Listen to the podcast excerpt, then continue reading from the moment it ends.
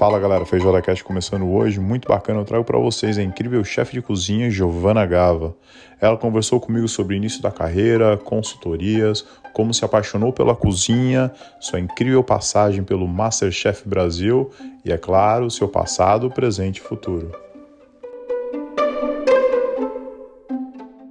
Fala galera, Feijoada Cast começando. Hoje, um prazer ter aqui comigo a Masterchef Giovana Gava. Chefe, tudo bem? Como é que você tá? Olá, tudo bem? Tô bem, e você? Tudo certo por aqui. É um prazer ter falar, falar com você, né? Falei com o Cadu no episódio passado, no off uhum. ali, comentamos sobre você, e o Cadu falou que você realmente é uma pessoa bem para frentex. Hoje em dia, né, é, você gosta muito da comida oriental. É, é dá para ver no seu Instagram também que você faz bastante uso da comida coreana. E eu Sim. fiquei bem interessado. Tem sua passagem muito marcante no Masterchef. E hoje tenho o prazer de falar com você. Minha primeira perguntinha do, do podcast é memórias gastronômicas. Chefe, bem pequenininha, fala um pouquinho da cidade onde você nasceu e aonde que é a sua primeira memória com relação à comida. Bom, primeiro eu queria agradecer pelo convite. É, eu admiro o, o, seu trabalho né, pelo Instagram. Estou aqui sempre acompanhando, mesmo que do outro lado do oceano. É, então, já vi muita gente boa aqui, então me sinto lisonjeada de ter, ter sido convidada para participar. Obrigada. Prazer, chefe. Bom, vamos lá. É, memórias gastronômicas, né? Eu nasci em São Paulo, na Zona Norte. E quando a gente fala de São Paulo, assim, a gente, não sei, eu, eu penso, né? São Paulo é marcado pela diversidade das cozinhas, assim, e falta um pouco para mim uma tradição local, assim, de comida que você fala, caramba, isso aqui é muito característico de São Paulo. Então, isso também influencia é, como eu cresci e o que eu comia quando eu era criança, né? Por não é igual quando você conversa com alguém, sei lá, da, do interior de Minas, que tem essa, essa ligação e essa memória afetiva, né? Memória gastronômica bem afetiva. Então, isso é, é um pouco diferente por eu ter nascido é, em São Paulo, na Zona Norte. Mas eu sou de uma família de descendência italiana e portuguesa, italiana por parte de por parte de pai, né, portuguesa por parte por isso, a minha memória é bem ligada com minha, a comida, a cozinha italiana. Então, eu lembro assim muito da minha avó na cozinha, é, fazendo massa, fazendo focaccia, fazendo, enfim, coisas relacionadas, né, comidas da, da cozinha italiana.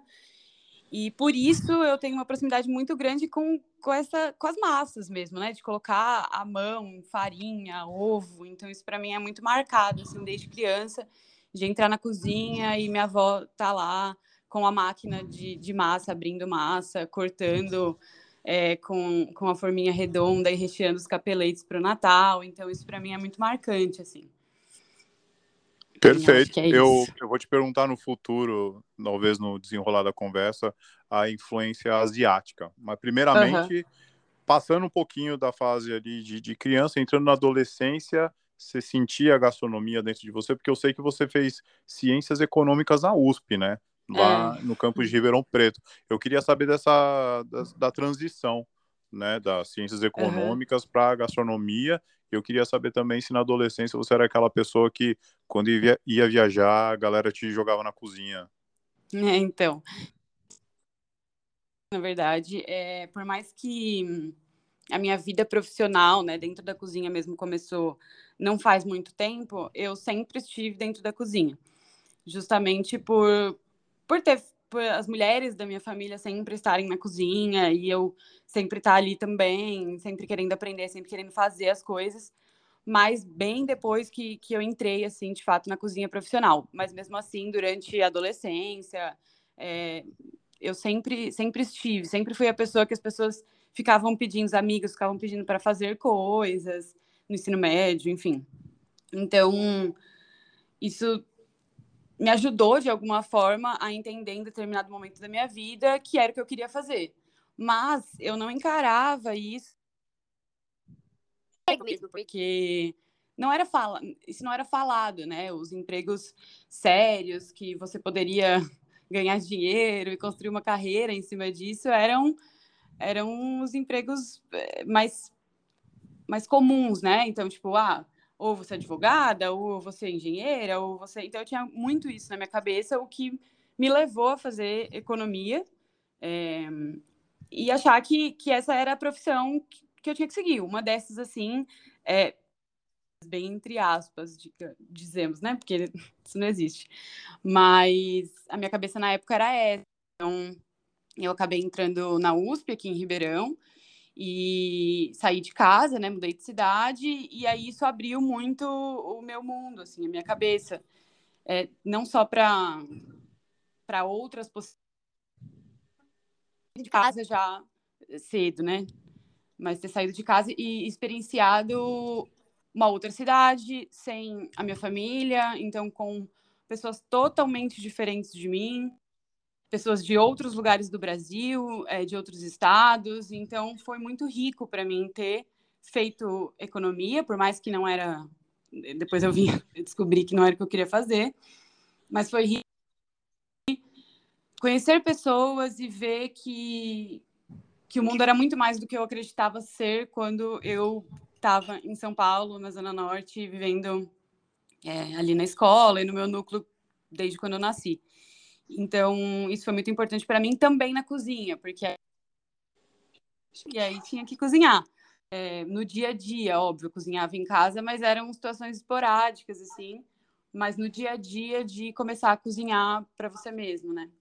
Então, eu morava com mais duas amigas e a gente cozinhava muito no nosso apartamento. É, principalmente de final de semana, eu digo assim, que eu fiz, eu fiz economia, mas o que eu fazia mesmo era ficar na cozinha. Então, eu, foram cinco anos, eu percebi que, que não era isso lá para o terceiro, quarto ano. Mas eu devia, de alguma forma, meio doida, assim, não, os meus pais, de formar, é, né, entregar o diploma e tal. Então, por isso, eu, eu formei, até cheguei a trabalhar na área um tempo mas depois vi que não era isso. É, que foi quando eu comecei a já trabalhar profissionalmente. Não tinha ido para o Masterchef ainda.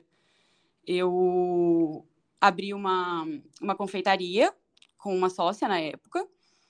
Isso em 2000 e... 2018, 2000, é, 2018.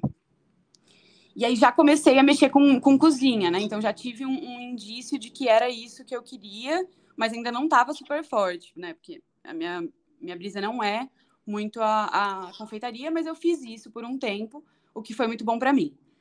E aí depois eu abri um, um, negócio de massas com o meu irmão mais velho e bom, a gente ficava o dia inteiro assim fazendo massa, às vezes à noite, madrugada. Então foi uma época também muito, muito maluca, assim, porque a gente fazia na, na, cozinha da nossa casa, então às vezes os meus pais não conseguiam almoçar porque a mesa estava inteira preenchida com, com coisas de massas e recheios, e, e era uma linha de produção mesmo, a gente fazia massa, abria, recheava, fechava, congelava, embalava e entregava, então a gente fazia do início ao fim, assim, desde a compra de ingredientes até a entrega final.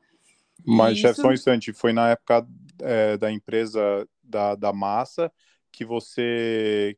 Acho que, acho que aí foi realmente que, que, que veio o apetite para buscar mais, né? Com relação é, à gastronomia. Isso, eu acho que, que foi ali a minha virada de chave, assim.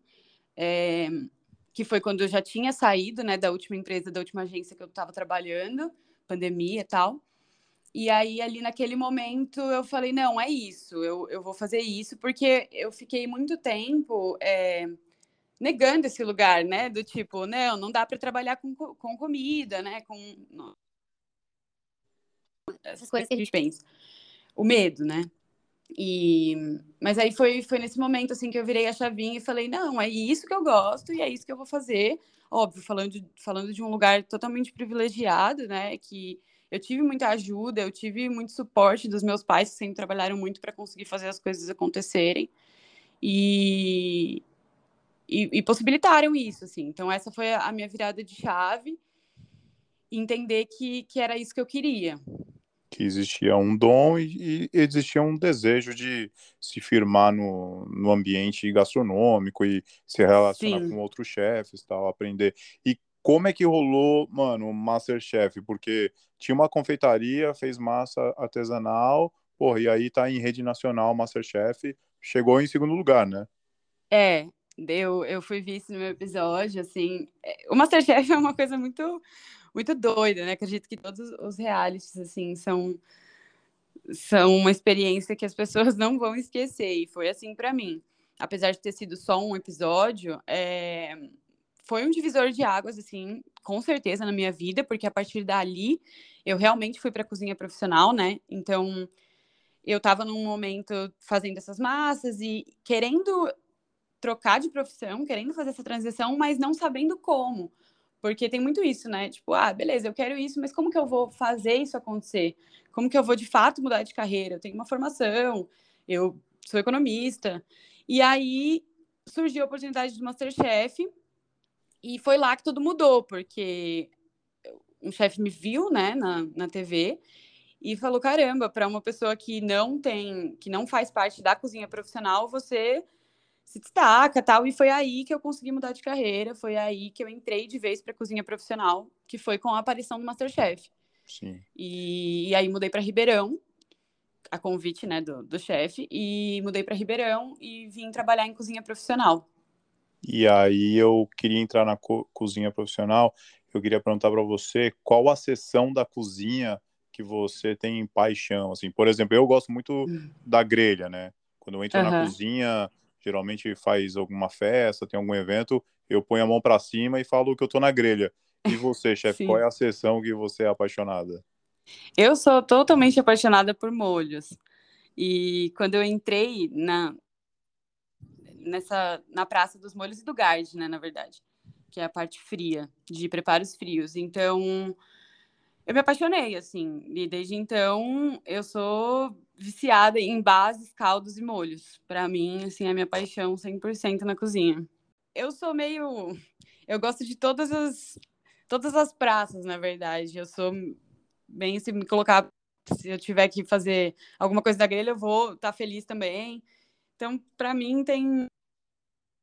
Eu tenho bastante passabilidade, assim, em todas as em todas as praças, porque eu gosto mesmo de estar na cozinha. Então, para mim, é isso. Perfeito. Eu queria perguntar da comida asiática, né? É, como é que uhum. a comida asiática entrou na sua vida, ainda mais essa parte do comida meio que coreana, porque, querendo ou não, não é uma cultura tão forte paulistana, paulista, Sim. né? Como é a nossa. Então, explicar um pouquinho da tua paixão pela comida asiática, assim. Uhum. Então, é, a comida asiática, ela entrou mais, assim, no meu no meu paladar e na minha vida e, e, na minha forma de pensar pratos depois que eu comecei a trabalhar nessa cozinha, né, principalmente com, com o Cadu. E dali para frente eu comecei a, a, conhecer os ingredientes e eu falei, caramba, isso aqui é muito diferente do que do que eu conheço, assim. Então, fui pesquisar mais, fui estudar, eu sempre estudei bastante uh, por conta, assim, né? Eu tenho um, um cronograma bem rígido de estudos e eu eu falo que eu sempre tenho coisas para aprender com qualquer pessoa. Então, eu foco muito nisso. E comecei a estudar bastante a, a culinária coreana, culinária oriental, provar os ingredientes que eu tinha, que eu conseguia ter acesso, né? Então, foi muito bom para mim ter trabalhado num restaurante que eu conseguia acesso a esses ingredientes, porque muita não tem essa oportunidade de conseguir provar e conseguir trazer isso para o seu repertório de uma maneira que, que você consiga pensar pratos a partir disso, né? Como que você vai conseguir pensar num, num frango com gochujang se você não sabe o sabor que o gochujang tem? Sim. Então, foi muito bom ter tido esse contato e, e começar a experimentar esses ingredientes. E aí eu fiquei também apaixonada, porque é totalmente diferente. Eu sempre tive uma também um interesse muito grande pelos fermentados e por esse processo que eu acho tão, tão rico, tão bonito, tão é, ancestral também. E é isso, aí comecei a estudar mais sobre fermentação e também sobre, sobre produtos né, é, coreanos, orientais. e trazendo eles cada vez mais para próximo de mim. Acho que foi mais ou menos esse movimento, sabe? Perfeito. Eu sei que você faz e faz muito bem consultorias. Consultoria uhum. tem chefe que gosta, tem chefe que não gosta. Os chefes que não gostam é porque eh, a pessoa fala que, pô, eu vou lá, me envolvo, ensino, divido minhas receitas, pô, e aí eu vou embora e às vezes o restaurante, né, acaba que acaba não desenvolvendo as receitas de acordo que do jeito que eu ensinei e aí pô uhum. meu nome fica meio mal na praça tal mas tem gente que gosta e faz muito bem e existe uma continuidade mesmo o chefe não estando lá né e eu uhum. queria saber de você teu ponto de vista com relação à consultoria quais são suas prioridades então eu eu gosto bastante de consultoria é... como eu tive tenho essas duas essas duas partes, né? Tipo, tanto estar dentro de uma cozinha profissional num restaurante em um só, quanto a consultoria. Eu acho que a consultoria ela é muito importante no sentido de te trazer novos desafios, de te trazer, é... por exemplo, vai agora você tem que eu tenho que criar um menu de fusão entre comida mineira e American barbecue. Então, tipo, isso te te traz muita riqueza, assim, de, de ir atrás, de conseguir fazer cozinha de fusão, que é muito difícil, né? Algumas específicas. Então, essa é a parte boa, sabe? Te traz desafios o tempo todo. Então, o tempo todo você tem que estar tá indo atrás, estudando coisas novas e treinando pessoas, que eu gosto muito. Eu gosto muito de liderar, eu gosto muito de treinar as pessoas, de ensinar. Então, isso é muito bom. É, e a gente tem, eu tenho um esquema dentro da minha consultoria que a gente está sempre acompanhando. Então, não existe um, uma implementação de projeto sem acompanhamento. Então, isso é muito bom, porque me deixa mais segura é, sobre o trabalho ser feito da forma que ele foi desenvolvido para. E a gente está sempre lá, está sempre visitando, está sempre melhorando as coisas que, que ainda não estão do jeito que tinham que estar. Tá. Então, isso é muito bom para mim. É, mas eu sinto falta, né? Não adianta, a gente é cozinheiro, eu sinto falta de estar no dia a dia da cozinha, porque a consultoria ela acaba virando um pouco um processo de gerenciamento. Sim. E eu gosto muito, né, desse lado de desenvolver esse lado, mas também falta um pouquinho a parte de, de cozinhar, de fato, de estar ali todos os dias. É, quando você é chefe, chefe, chefe de praça, você você tá ali todos os dias fazendo o mesmo menu, óbvio. A gente troca de vez em quando, mas fazendo o mesmo menu. E o desafio é manter o mesmo padrão alto todos os dias. E então acho que tem esses, essas duas diferenças, assim. Então eu gosto bastante, mas sinto um pouco de falta da, da cozinha profissional no dia a dia, assim. Chefe Giovana sente falta da camaradagem ali, da, da resenha na, da cozinha, das brincadeiras. Isso é, isso é uma coisa faz consultoria, porque querendo ou não, você precisa dar um trabalho, você é pago por um pacote, né? Você precisa entregar, uhum. e aí essa parte um pouco pessoal, né? Das brincadeiras que, pô, chefe de cozinha sabe como é que é, é perde um pouco, né? Você, você, se distancia um pouquinho dessa situação, né? Exatamente, você acaba, não, não tem jeito, né? Você não tá ali todos os dias. Então muda muito, muda muito sua relação com as pessoas daquela cozinha. É sempre gente nova. Então, por mais que você acompanhe um projeto durante três, seis meses, você não está lá sempre, você deixa de criar aquela, aquela conexão do dia a dia. Então, isso eu gosto muito dessa parte, então me falta um pouco. Apesar de que, né, temos que falar aqui que a cozinha não é lugar que, que te abraça, né? Tem esse, essa questão. É, às vezes meio ríspido, mas eu tenho certeza que, o, que a pessoa que te contrata para consultoria Chefe, eu, eu, queria muito ver uma ficha técnica sua, né? Uma pessoa Nossa, é. formada de formada em economia na USP, virou chefe de cozinha. A ficha técnica da chefe Giovana deve ser um bagulho absurdo, assim. Eu sou Padrão a mundial. maluca. Eu sou a maluca das fichas técnicas, então eu a sempre. Louca do Excel. Hã? A louca do Excel. A louca do Excel. Eu gosto muito. Eu gosto muito de Excel. Eu gosto muito de fazer ficha técnica. Ah. É bem doido isso, né? Vai perguntar precisa, pra qualquer né, cozinheiro. Chefe? Sim. Ninguém gosta de fazer. Não, mas precisa elevar o game de ficha técnica e é muito importante, né? Ainda mais para galera que está começando e consultoria. É a base, quase que a base, né, de uma consultoria. É super. E assim, até do. Mesmo que não seja numa consultoria, né? Quando eu, já, quando eu tava no restaurante, que eu tava como chefe de praça, eu era chefe de praça dos pré-preparos do restaurante inteiro. Um restaurante com mais de 400 pré-preparos. Então, assim, se eu não tivesse tudo organizado, é... o restaurante não anda. Sim. Então, não tem essa de tipo, ah, eu sou cozinheiro, mas eu só gosto com, com a barriga no fogão.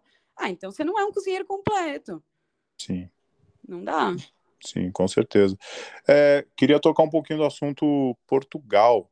É, hum. Já morou em Portugal e você está fazendo as malas aí, eu acho, mais Sim. ou menos, né? Sim, eu, eu cheguei a morar em Portugal quando eu fazia ainda economia, né? Eu fiz o último ano da faculdade lá e aí por isso morei lá sete meses. Mas era outra outra configuração de vida, assim. Hoje eu estou quase fazendo as malas, estou partindo em julho para Portugal. Vou trabalhar num restaurante especializado em frutos do mar. E eu estou bem ansiosa, assim, para para mudar, para ter novas experiências, de novo, né? A gente consegue aprender qualquer coisa com qualquer pessoa. Basta você querer. Então, desde a pessoa que está na pia até o chefe, tem coisas para te ensinar. Sim. Então, isso, assim, por aprender e por ensinar também, porque é sempre uma via de mão dupla e eu acho que o mesmo tanto que eu vou ter para ensinar, eu vou ter para aprender. E é isso, eu sinto falta da cozinha, então eu vou atrás de voltar para a cozinha, né? Com certeza. Chefe, Portugal é, o, é mais pelo estilo de vida, pelo país que agora está no hype, segurança tal, ou é mais questão gastronômica mesmo, dar um rolê, conhecer outros lugares, talvez Portugal abrir as portas para outros lugares também? É, eu acho que é um, é um mix, assim, né? Eu sou brasileira e vou levar o Brasil para onde eu for, onde eu tiver, porque tá no meu coração e é isso. Eu amo o Brasil e eu quero morar no Brasil, sim. Mas esse é o momento que eu consegui. É... Assim, não é fácil você virar e falar assim: ah, você precisa de experiências internacionais. As pessoas não têm essa possibilidade. Então, hoje em dia, eu, eu conquistei, eu consegui é, os meios de ir para Portugal, então, de ter essa, essa bagagem, né, de colocar essa mais essa experiência dentro da minha malinha. Então, por isso estou indo, tipo, porque é um momento que eu consigo fazer isso e que eu estou indo atrás, sim, de, de provar é, um pouco dessa, dessa gastronomia deles que eu vejo que é isso que está bombando. Então, eu quero ir lá e entender o que está bombando, como que está bombando, por que está bombando, e, e viver é, essa vida lá. É óbvio que eu não estou indo para lá, tipo, ah, vou morar em Portugal e vou ficar aqui 20 anos, não é isso. Mas procuro também ir para outros lugares da Europa, se possível, para aprender mesmo. Colocar essas, essas bagagens aí comigo, porque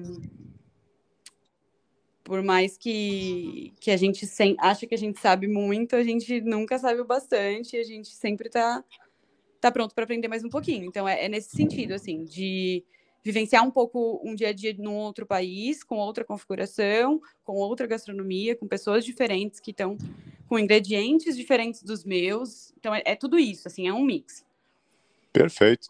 Chefe, é, quase chegando no finalzinho do podcast, eu queria perguntar qual o ingrediente talvez na consultoria ou até na tua casa ou no restaurante, que não pode faltar no teu menu, que não tem jeito de ficar de fora?